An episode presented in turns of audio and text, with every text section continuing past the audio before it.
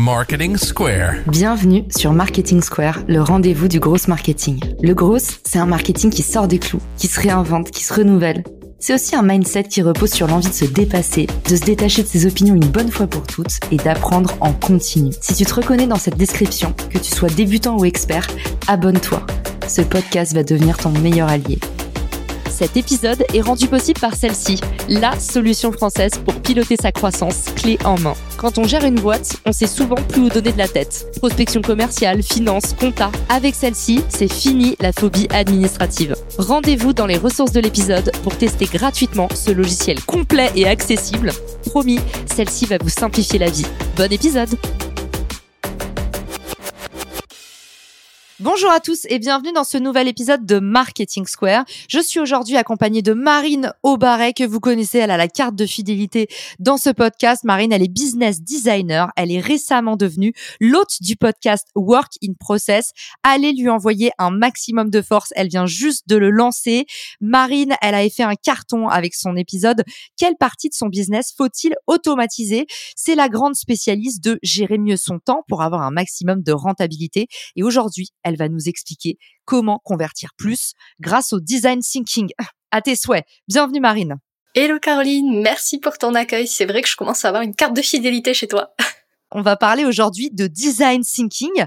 Alors, le design thinking, ça peut faire peur de l'extérieur. On se dit, est-ce que c'est technique? Est-ce que c'est complexe? Est-ce que c'est réservé aux anglophones? Raconte-nous tout, Marine. C'est quoi le design thinking et c'est utile pour qui? Alors, déjà, c'est pas complexe, c'est technique et c'est accessible à tous.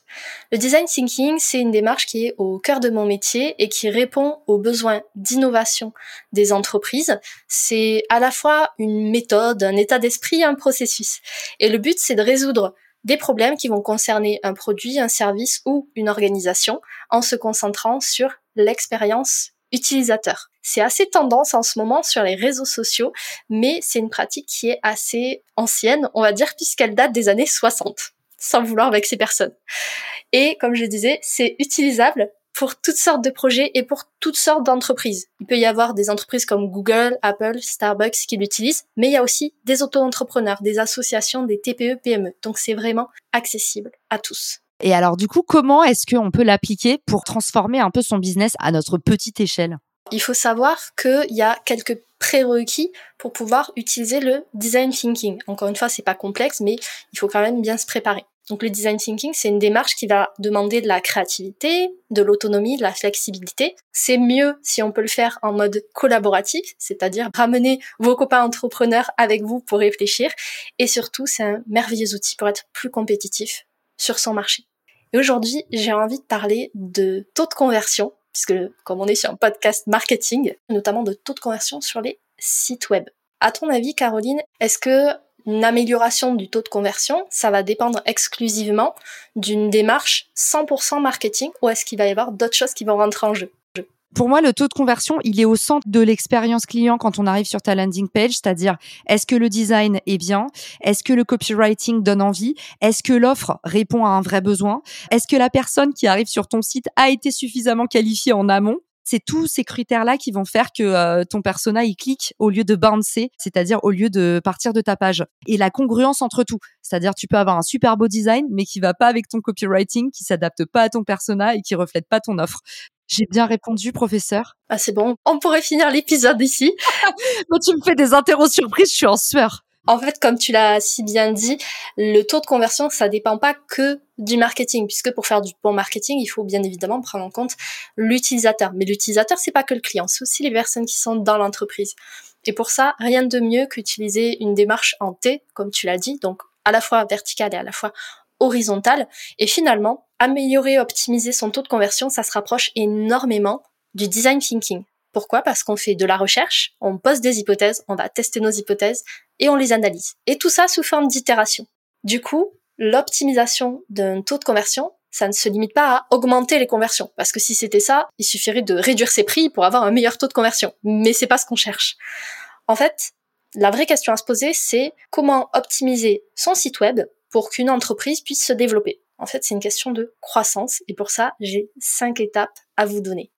Du coup, là, les étapes que tu vas nous dévoiler, Marine, c'est un process de design thinking, c'est ça, juste pour être sûr, parce que de l'extérieur, côté moldu, on peut se dire, j'ai compris que le design thinking, c'était euh, un procédé pour euh, pouvoir exécuter plus proprement en mettant tout le monde d'accord. Mais concrètement, est-ce qu'il y a plusieurs euh, méthodologies? Qu'est-ce que tu vas nous partager aujourd'hui? Est-ce que c'est la sacro-sainte règle? Ou est-ce que c'est des choses que toi, tu as digérées avec tes dix années d'expérience? Alors, il y a plusieurs approches du design thinking. Moi, ce que je vais vous donner aujourd'hui, c'est ce que j'ai pu digérer de par mes expériences. Et effectivement, c'est une démarche de design thinking de A à Z qu'on va voir par le biais du prisme d'augmenter son taux de conversion sur son site web.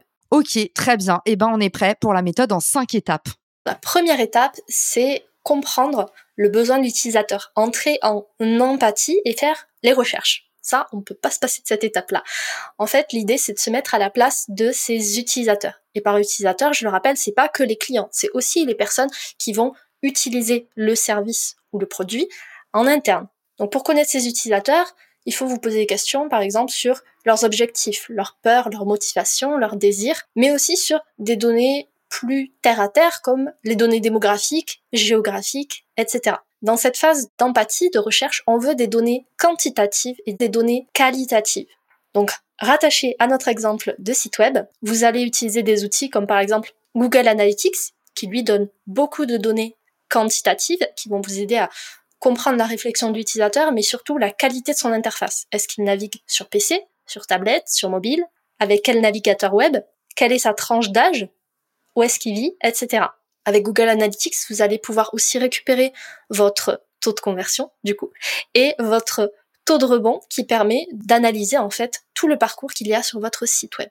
Parmi les outils, vous allez aussi aller enquêter sur le terrain, parce que c'est bien d'avoir des données statistiques, mais le mieux, c'est encore de parler à votre cible. Pour ça, faites des sondages, des enquêtes, des interviews. Moi, je suis fan de café virtuel, par exemple. J'en fais facilement 5 par semaine. Ça, ça permet de donner des données qualitatives parce que vous êtes en direct avec la personne, donc vous allez capter en plus tout le non-verbal. Et ça, on le sait, c'est une énorme partie de la communication. Ça va vous donner encore des indices sur la psychologie de votre interlocuteur. Quand on vous parle de données euh, quantitatives, c'est bien de suivre vos clients, de regarder où est-ce qu'ils regardent, d'échanger vraiment avec eux, prendre le temps. Et aussi, c'est intéressant de voir les données euh, purement euh, statistiques. Pourquoi? Parce que parfois, vos clients, vos utilisateurs, eux-mêmes, ils savent pas vraiment ce qui les a fait cliquer, flancher, ce qui a retenu leur attention. Ils sauraient pas vraiment le dire. C'est qu'il y a plein de choses que le cerveau, il analyse, plein de choses que l'œil, il regarde et on s'en rend pas forcément compte.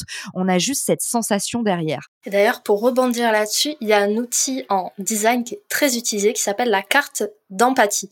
Je vous mettrai un petit cadeau dans la description. La carte d'empathie, en fait, c'est vraiment pour se mettre à la place de la personne. Qu'est-ce qu'elle voit? Qu'est-ce qu'elle ressent? Qu'est-ce qu'elle entend? Est-ce qu'il y a des personnes autour d'elle qui lui disent certaines choses? Est-ce qu'elle a des biais, des croyances qui sont ou pas à son service? Tout ça, c'est hyper important de prendre en compte, de mixer toutes ces données pour pouvoir aller à la deuxième étape du design thinking. L'étape numéro 2, c'est de définir et d'analyser. C'est-à-dire que là, vous avez amassé beaucoup de données et c'est génial. Mais avoir un tas de données sans les avoir analysées, ça sert un peu à rien. Du coup, l'idée, c'est de comprendre les données et leur impact sur vos objectifs de conversion. Parce que oui, on l'a pas dit au début, mais l'idéal, c'est de se fixer des objectifs de conversion avant de démarrer ce travail. Pour ça, vous allez récupérer vos données et les regrouper par exemple par type de comportement ou par interface de navigation par exemple, en créant des personas, c'est-à-dire des simili clients idéaux, et vous allez chercher les récurrences en fait. Est-ce qu'il y a des problèmes communs entre différents utilisateurs? Est-ce qu'il y a des réponses qui reviennent souvent? Ça, c'est deux questions qu'il faut vraiment que vous reteniez, que vous vous posiez systématiquement quand vous voulez améliorer vos services ou vos produits ou votre organisation. Cette étape-là, elle va vous servir à clarifier ce sur quoi vous devez vous concentrer pour optimiser l'expérience utilisateur et donc bah, le taux de conversion dans notre exemple définir et analyser ces données. Une des grandes règles d'or du gros marketing, c'est tout ce qui ne se traque pas, tout ce qui ne se mesure pas, ne s'améliore pas. Alors on reste au plus près de ces chiffres. Et ça, c'est un truc dont on a parlé dans l'épisode avec Romain Bouvet, où on parlait de comment aller chercher ses premiers clients. On disait justement, en fait, ne complexez pas si vous avez une landing page ou potentiellement, en fait, tous les deux jours, vous changez du tout au tout. Nous, en ce moment, la page Refer, mon site, on le change tous les deux jours avec mon associé. Pour moi, cette démarche d'itération en continu elle est importante tant que vous n'avez pas atteint votre objectif en termes de conversion. Continuez vraiment à aller chercher, itérer, mais à une seule condition, à condition que vous traquiez la différence entre ce que vous faites. Sinon, vous allez juste patauger, patauger. Et encore une fois, plus on se fie à ses ressentis, moins on est efficace. Exactement. Et du coup, tu as fait une merveilleuse introduction pour la troisième étape, qui est l'idéation et les hypothèses. À cette étape-là, comme le, titre l'indique, on va émettre des hypothèses de test concernant les recherches qu'on a faites juste avant et les problèmes qu'on a identifiés dans l'étape numéro 2. Dans un processus de design thinking classique, l'idéation, ça sert à générer un maximum d'idées, plus ou moins innovantes, plus ou moins farfelues, pour pouvoir trouver les meilleures solutions. Donc pour ça, favoriser le brainstorming et les travaux de groupe. C'est pour ça que je vous disais ramener vos copains entrepreneurs au tout début de l'épisode. Vous pouvez utiliser plein de supports, des schémas, des maquettes, des croquis. Le but, c'est vraiment de balancer vos idées. Par exemple, pour euh, suivre notre exemple de tout à l'heure, vous avez observé avec la phase de recherche que vos visiteurs ne comprenaient pas vraiment à quoi servait votre produit sur votre page de vente. Du coup, c'est génial, vous avez identifié un problème. Ensuite, dans la deuxième phase, donc définir, vous avez pu trouver avec votre équipe une solution à ce problème. L'hypothèse, ça pourrait être en ajoutant une vidéo qui va présenter le produit, par exemple, les visiteurs ils pourront mieux comprendre le fonctionnement et les cas d'usage du produit et potentiellement ça améliorera le taux de conversion. Donc pour ça, notez toutes les hypothèses et classez-les par rapport à la facilité de mise en place et à l'impact que ça peut avoir sur l'utilisateur. Un petit outil que j'adore, qui est gratuit d'utilisation, qui permet euh, bien de faire des, mind maps comme ça, des brainstorms, c'est Miro. Je vous le mettrai dans les ressources de l'épisode, à savoir tous les logiciels de visio conférences qui ont explosé pendant le Covid, mais du coup qui ont de plus en plus de concurrence, ils sont en train justement d'intégrer des fonctions d'idéation depuis nos réunions virtuelles. On voit par exemple Zoom maintenant qui intègre des whiteboards.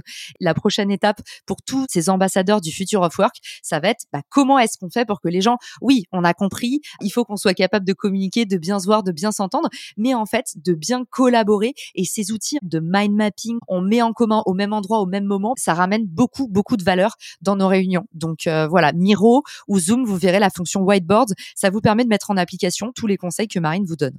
Du coup, la quatrième étape, c'est l'étape de prototypage, de design à proprement parler. Donc là, l'idée, c'est de créer un état, une situation idéale pour vos solutions, pour pouvoir les faire tester à vos utilisateurs qui étaient là au tout début. Ce qui est intéressant avec les prototypes, c'est que vous n'avez pas besoin d'investir énormément en développement, par exemple, si c'est un site web, pour pouvoir tester vos hypothèses. Il y a plein d'outils qui permettent ça. Vous n'avez pas non plus besoin de créer quelque chose de parfait en passant des heures et des heures sur le moindre détail. L'important pour votre prototype, c'est que il soit suffisamment bon pour que l'interface, dans le cadre d'un site web, soit testée. Et qu'est-ce que tu nous recommandes comme petit logiciel? Est-ce que tu es sur un Figma? Maintenant, on peut pratiquement tout faire sur Canva. Comment est-ce que euh, toi, tu passes à cette étape opérationnelle du prototypage?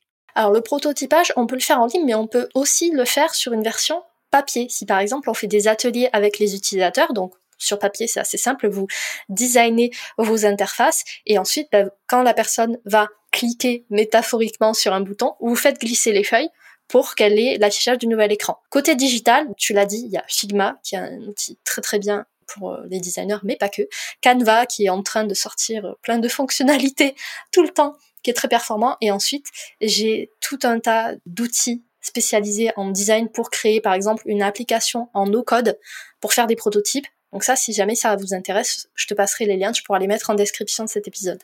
Quel suspense Je pense que ça va être la description d'épisode la plus cliquée. Et l'ultime étape, l'ultime bafouille de cet épisode, Marine, c'est quoi? L'ultime étape, à la limite, elle est aussi importante que la première, c'est la phase de test et d'analyse. On l'a dit tout à l'heure, l'intuition, l'émotionnel, ça n'a pas sa place ici. Là, ce qu'on a besoin de mesurer, c'est les résultats concrets et de savoir si les tests qu'on effectue, ils sont bons ou pas. Donc c'est vraiment indispensable.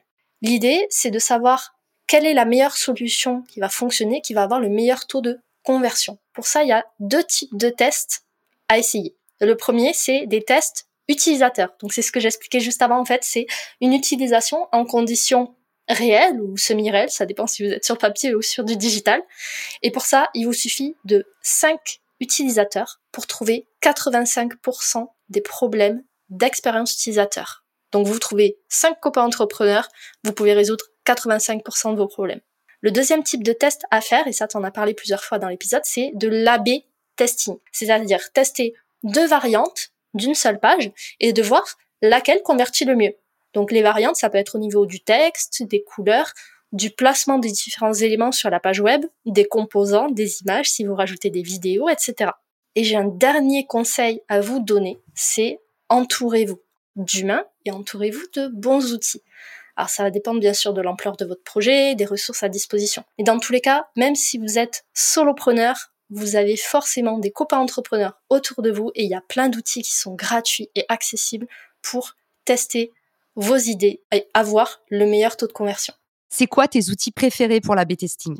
Ton top 3 alors moi, pour l'A-B testing, déjà, j'ai ajouté une extension sur WordPress, parce que j'ai mon site qui est sur WordPress, qui permet de faire différentes versions de pages. Ensuite, ce qui va être important, c'est de savoir sur quel élément vous voulez faire de l'A-B testing. Si par exemple, c'est juste modifier le texte, vous rajoutez pas un outil supplémentaire. Vous avez déjà un site web, faites un duplicata de votre page, et en fait, vous donnez le lien de la page A à certaines personnes et le lien de la page B à d'autres personnes. Et c'est aussi simple que ça.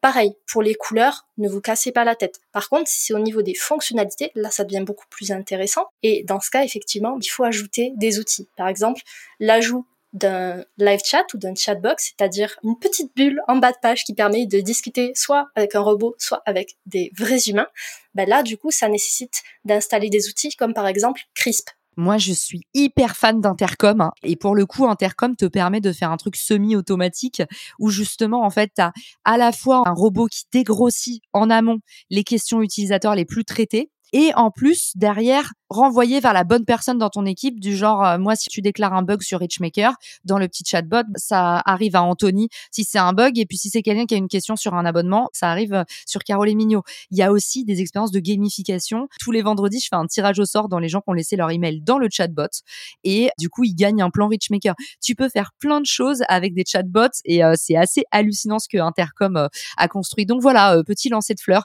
juste comme ça pour le plaisir. Et merci Marine pour les ressources que tu nous as Donc, tu nous as dit, on récapitule la méthodologie. Comment est-ce que le design thinking va changer votre business? Un, vous allez pouvoir vous mettre à la place de vos utilisateurs, regarder un peu leurs objectifs, leurs peurs, leurs motivations vous pouvez vous appuyer sur mon petit workflow Believe, Desire, Feeling, BDF, souvenez-vous de ça. Marine, elle vous a donné les bons outils, Google Analytics, on a complété avec Hotjar, Clarity, et puis tu nous as donné un bonus, la carte d'empathie, j'en avais jamais entendu parler, et je vais aller cliquer en même temps que nos auditeurs sur la description pour voir de quoi il retourne. Merci Marine, t'en as toujours sous le talon. Deuxièmement, tu nous as dit définir et analyser ces données, toujours en fait être dans la démarche de traquer tout ce qu'on change sur sa page, et puis bah rester au plus proche de ses utilisateurs aussi, pas se dire bah en fait c'est bon, mon étude de marché elle est finie, go dans le mur, direction le chemin de traverse et puis en fait vous avez une chance sur deux de passer. Et étape numéro 3, l'idéation et les hypothèses et toujours partir d'un point de vue très agnostique en fait. Je sais que je ne sais rien, même si dans une ancienne boîte vous avez fait ça, partez pas du principe que ça va être un carton. C'est toujours le gros aléa dans la vie d'un marketeur. Toi, tu nous as dit avoir un maximum d'idées pour pouvoir trouver les meilleurs. Si vous avez l'impression que vous avez que des mauvaises idées, c'est que vous en avez forcément un maximum de bonnes en fait. La seule façon de trouver une bonne idée, c'est d'en avoir mille mauvaises.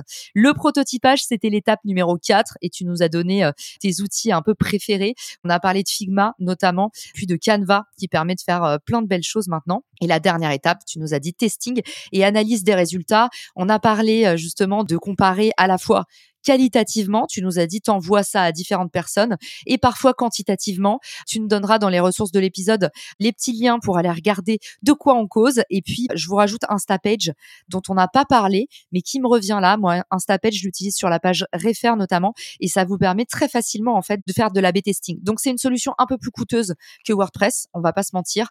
Sur euh, Richmaker, Webflow ne permet pas d'intégrer de l'A-B testing. Par contre, Instapage, c'est comme ça qu'il se market. Le pricing est un peu plus haut, mais vous avez vraiment tout intégré. Vous avez vos statistiques et la possibilité de jouer un peu plus avec le curseur.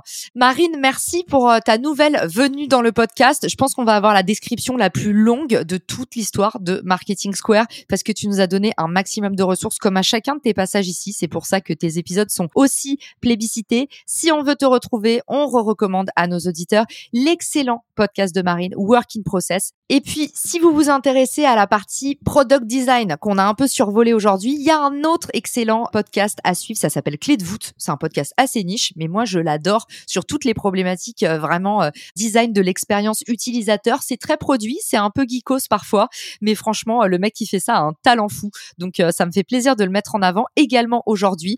Marine, merci pour ton nouveau passage dans le podcast et puis on peut aussi t'envoyer des mots d'amour sur LinkedIn. Tout à fait sur LinkedIn et même laisser des avis sur le nouveau podcast. Je prends tous les feedbacks. Excellent call to action. Merci Marine d'être passée et je vous dis à tous à bientôt dans Marketing Square. Ciao Si cet épisode te plaît, tu peux le partager en me taguant ou lui laisser 5 étoiles sur Apple Podcast. Marketing Square.